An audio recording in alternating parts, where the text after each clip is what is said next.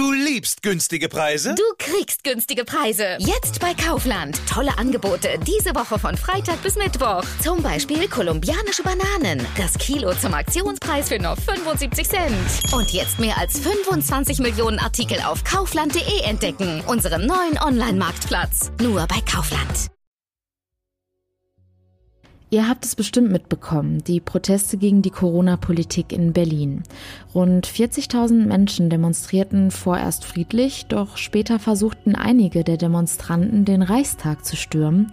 Wie konnte das eigentlich passieren und was hat das für Folgen? Darüber sprechen wir gleich. Außerdem ein Thema im Podcast. Es sind drei Wörter, die Geschichte schreiben. Wir schaffen das. Heute ist es auf den Tag genau fünf Jahre her, dass dieser Satz von unserer Bundeskanzlerin Angela Merkel gesagt wurde. Wir schauen mal, was sich seitdem so getan hat. Heute ist Montag, der 31. August 2020. Ich bin Julia Marchese. Guten Morgen, schön, dass ihr dabei seid. Der Rheinische Post Aufwacher. Der Nachrichtenpodcast am Morgen. Wie geht's euch eigentlich gerade mit dem Wetter? Ich weiß ehrlich gesagt gar nicht so recht, was ich davon halten soll, geschweige denn anziehen soll.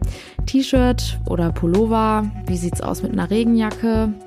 Am Wochenende waren die Temperaturen eigentlich relativ angenehm und abends war es dann immer richtig frisch draußen. So frisch, dass ich mir zeitweise schon meine Winterjacke gewünscht habe. Na gut, das Wetter kann sich gerade einfach nicht so richtig entscheiden. Leider hält sich dieser Zustand auch noch in den kommenden Tagen.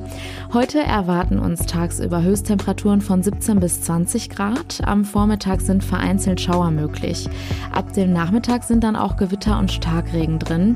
In der Nacht zum Dienstag kühlt es sich dann auch wieder richtig runter. Die Tiefstemperaturen liegen bei 10 bis 5 Grad. Am Dienstag ist das Wetter recht ähnlich. Vereinzelt ist mit Schauern zu rechnen. Die Höchsttemperaturen liegen bei 17 17 bis 21 Grad. In der Nacht kühlt es sich dann wieder auch auf 11 bis 8 Grad runter. Der Mittwoch startet mit Nebel, vereinzelt auch leichten Schauern. Die Höchsttemperaturen liegen bei 20 bis 23 Grad. Dann hört es aber auch erstmal auf mit dem Regen und es bleibt klar und niederschlagsfrei. Nur leider gibt es in der Nacht erneut einen Temperaturrückgang auf 13 bis 9 Grad. Nach dem Aufstehen erstmal entspannt einen Kaffee trinken, im Internet surfen und schauen, was auf der Welt gerade so los ist. Das ist sozusagen mein Morgenritual. Das, was ich dann aber vergangenen Samstag gesehen habe, habe ich so nicht erwartet. Es waren Bilder und Liveaufnahmen von der Demo gegen die Corona-Politik in Berlin. Was war da eigentlich los? Erst wurden die Demos abgesagt, dann doch wieder erlaubt und dann wurde die Demo irgendwann abgebrochen, weil sich die Demonstranten nicht an die entsprechenden Maßnahmen gehalten haben. Laut der Polizei demonstrierten rund 40.000 Menschen. Das ist ja schon eine sehr beachtliche Zahl. Das hat sogar die Erwartungen der Initiatoren übertroffen. Überwiegend verlief die Demo aber friedlich.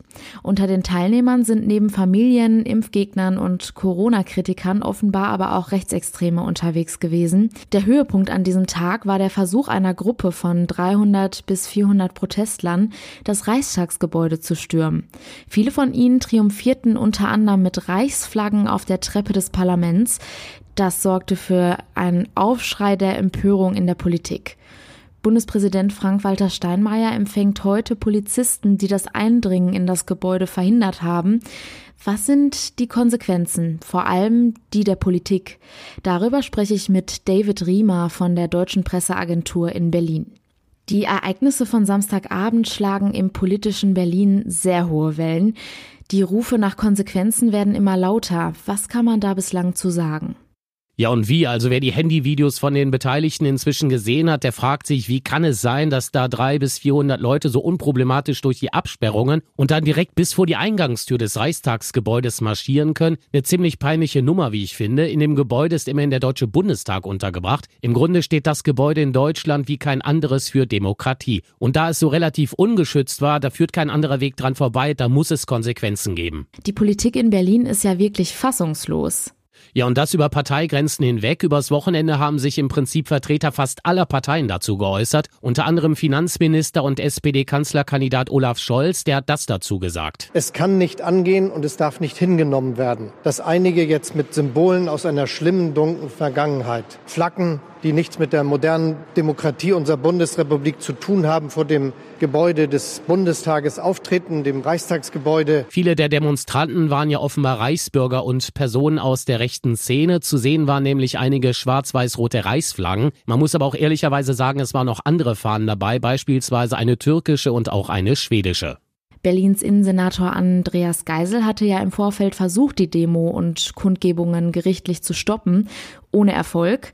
Zwei Gerichte haben am Ende gesagt, die Demo darf stattfinden. Nun müssen sich Geisel und die Berliner Polizei eine Menge Kritik anhören.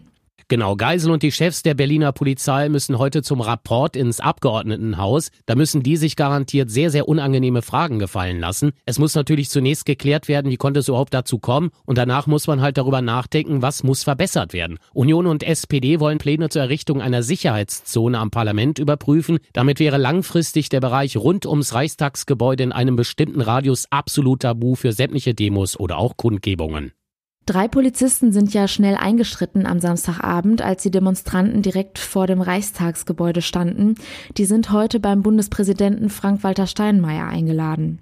Stimmt, die haben sich ja tapfer gegen den Mob gestellt, einer sogar ohne Schutzhelm und ohne Schlagstock. Er hat die Demonstranten angebrüllt, wie auf Videos zu sehen ist. Also alle drei haben sehr tapfer den Deutschen Bundestag und somit die Demokratie verteidigt. Ja, und linke Fraktionschef Bartsch hat das hier im ZDF vorgeschlagen. Insbesondere auch der Polizist ohne einen Helm, dem es höchste Achtung zu zollen. Das ist eigentlich jemand, der ein Bundesverdienstkreuz verdient hat. Ich finde aber, alle drei hätten es eigentlich verdient. Und auch Vertreter der AfD haben sich gestern auf einer Versammlung geäußert zu den Zwischenfällen. Die machen ja die Polizei und nicht die Demonstranten dafür verantwortlich, dass es über den ganzen Tag zum Teil zu Ausschreitungen kam. Wobei man sagen muss, dass die meisten ja auch wirklich friedlich waren. Das stimmt, ich habe mir am Samstag selber mal ein Bild von der Lage an verschiedenen Stellen im Regierungsviertel gemacht. Viele waren friedlich, wenn auch etliche keinen Mund-Nasenschutz getragen haben und auch vom Abstand halten, haben die wenigsten was gehalten. Aber der AfD-Bundestagsabgeordnete Hans-Jörg Müller hat gestern Folgendes zu dem Demo-Samstag hier in Berlin gesagt. Und deswegen sollten wir auch hier fair sein, nicht die Polizisten zu kritisieren, wie sie eingeschlagen haben auf die Minderjährigen, wie sie eingeschlagen haben auf die Rentnerinnen, das habe ich alles gesehen als Augenzeuge, sondern die wirklich schlimmen Figuren sind ihre Befehlsgeber, wie dieser Herr Geisel, der wohl immer noch nicht in Geiselhaft ist, oder was? Naja, das lasse ich jetzt mal unkommentiert so stehen. Einige Demonstranten wollten ja jetzt auch ein Corona-Camp äh, eröffnen. Was kann man dazu sagen? Genau, das Camp hätte eigentlich seit gestern stehen sollen bis Mitte September. Geplant war es auf der Straße des 17. Juni. Die Straße kennen ja viele Touris von ihren Berlin-Reisen. Die Straße führt durch den Tiergarten direkt zum Brandenburger Tor und liegt relativ nah dran am Reichstagsgebäude, also im Prinzip mittendrin im Regierungsviertel. Begründung, dass das Camp nicht aufgebaut werden darf, eine Gefahr für die öffentliche Sicherheit sei zu befürchten, weil halt die Veranstaltungsteilnehmer die Mindestabstände zum Eindämmen der Corona-Epidemie nicht einhalten würden. Außerdem hätte der Initiator auch kein ausreichendes Hygiene Hygienekonzept vorgelegt. Der hatte übrigens am Samstag hier in Berlin auch eine Anti-Corona-Demo veranstaltet. Dieses Thema sorgt wahrscheinlich auch weiterhin für viel Gesprächsstoff und neue Herausforderungen für die Politik. Vielen Dank, David Riemer. So, nun machen wir einen kurzen Ausflug zurück in die Vergangenheit zu einem Satz, der Geschichte schrieb. Heute vor genau fünf Jahren, am 31. August 2015, sagte Angela Merkel in der Bundespressekonferenz diese drei Worte. Wir schaffen das. Niemand, nicht einmal die Kanzlerin selbst, ahnte damals, dass dies ihr bekanntester Satz werden wird. Warum dieser Satz eine so große Bedeutung bekam, darüber spreche ich jetzt mit Diana Kramer von der Deutschen Presseagentur. Woran liegt das denn? Der Satz war ja im Grunde banal. Also ich selbst kann mich noch sehr gut an diesen Satz vor fünf Jahren erinnern. Ich denke, da geht's ganz vielen so. Und ich finde auch immer noch erstaunlich, mit welcher Selbstverständlichkeit er damals kam. Hören wir noch mal rein. Wir haben so vieles geschafft, wir schaffen das. Das Besondere oder vielleicht auch umstrittene an diesem Satz war und ist ja bis heute, dass er in einer Zeit fiel, in der Deutschland, ich will es mal so sagen, gespalten war. Nämlich mitten in der Zeit, als aus der Flüchtlingswelle eine Flüchtlingskrise wurde. Warum polarisierte dieser Satz so? Ich glaube, es ist ja bekannt, dass die Bundeskanzlerin nicht gerade eine begnadete Rhetorikerin ist. Oft wirkt sie ja fast spröde. Aber trotzdem sagt sie in den richtigen Momenten auch oft die richtigen Sätze. Und in der Situation damals hätte sie möglicherweise hoch emotional werden können, sozusagen eine Botschaft ans Volk, uns auf harte Zeiten einschwören. Stattdessen kam aber eher so ein, meine Güte, wir haben doch schon ganz andere Sachen hinbekommen. Dieses, wir schaffen das an dieser Stelle, woran sie persönlich wahrscheinlich in diesem Moment keinen Zweifel hatte, das sollte wahrscheinlich einfach Mut machen, dass das nicht so war, das wissen wir alle. Wie ist es denn heute? Steht die Bundeskanzlerin zu dem Satz? Das tut sie, obwohl sie in den letzten Jahren ja auch immer wieder selbst gesagt hat, dass diese drei Worte oft auch viel zu hoch gehangen wurden. Erst letzten Freitag in ihrer Sommerpressekonferenz war es wieder so. Dieser Satz steht für sich. Manchmal hat er sich sogar ein bisschen zu sehr verselbstständigt, aber jede Krise und jede Herausforderung hat ihre eigene Sprache. Und genau das war es 2015 für die Kanzlerin eine Herausforderung. Allerdings sagte sie jetzt auch, dass sie den Satz Wir schaffen das in der Corona-Krise nicht nochmal verwenden würde. Haben wir es denn geschafft? Also Fakt ist, die Flüchtlingsfrage ist aktuell nicht das beherrschende Thema in unserem Land, spätestens mit der Corona-Pandemie. Davor waren es andere Themen, die im Vordergrund standen. Denken wir an die Klimadebatte, Kohleausstieg, Fridays for Future.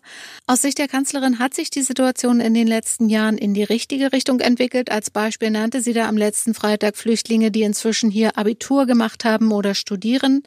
Aber ob wir es tatsächlich geschafft haben, das kann man wahrscheinlich nicht in drei Worten beantworten. Vielen Dank, Diana Kramer. Schauen wir jetzt noch auf die aktuellen Themen des Tages. Der Finanzausschuss des Bundestags befasst sich in einer Sondersitzung mit der politischen Aufarbeitung des Wirecard-Skandals. Neben den Vertretern des Kanzleramts wird auch Justizministerin Christine Lambrecht erwartet. Sie soll unter anderem zur geplanten Reform der Wirtschaftsprüfung, des Bilanzstrafrechts und zu möglichen Kontakten des Ministeriums zur Prüfgesellschaft befragt werden. Im Verfahren um eine Kohlenmonoxid-Pipeline im Rheinland will das Oberverwaltungsgericht Münster heute ein Urteil verkünden. Es geht um die Rohrleitung zwischen den Chemiewerken in Dormagen und Krefeld-Uerdingen. Anwohner befürchten tödliche Gefahren, falls Leitungen beschädigt werden. Das ausführende Chemieunternehmen verweist jedoch auf hohe Sicherheitsmaßnahmen. An der Uniklinik Essen beginnt heute die Grundsteinlegung eines neuen Zentrums für Nuklearmedizin, unter anderem für die Diagnosen und Therapien von Krebserkrankungen. Die Kosten des Zentrums liegen bei 125 Millionen Euro. Für Schüler in NRW beginnt heute der letzte Tag mit Maskenpflicht im Unterricht. Das liegt daran, dass die Infektionszahlen in Nordrhein-Westfalen entgegen dem Bundestrend zurückgegangen seien. Damit endet eine umstrittene Corona-Schutzmaßnahme, die es flächendeckend bislang in keinem weiteren Bundesland gab. Zum Schluss noch eine kurze Meldung aus dem Fußball. Nach mehr als neun Monaten ohne Länderspiel beendet die Nationalmannschaft ihre Corona-bedingt verlängerte Auszeit. Bundestrainer Joachim Löw versammelt deshalb heute in Stuttgart seinen 22 Spieler umfassenden Kader, um mit den Vorbereitungen auf die folgenden Partien in der Nations League zu beginnen. Am Donnerstag kommt es in Stuttgart dann auch zum Aufeinandertreffen mit Ex-Weltmeister Spanien. Und das war der Rheinische Post Aufwacher vom 31. August 2020. Wenn ihr uns etwas sagen möchtet, schreibt uns gerne an aufwacher.rp-online.de. Mehr Nachrichten gibt es dann am Nachmittag in unserem Aufwacher News Update und natürlich jederzeit auf RP Online. Ich bin Julia Marchese. Habt einen schönen Start in die Woche. Ciao. Mehr bei uns im Netz www.rp-online.de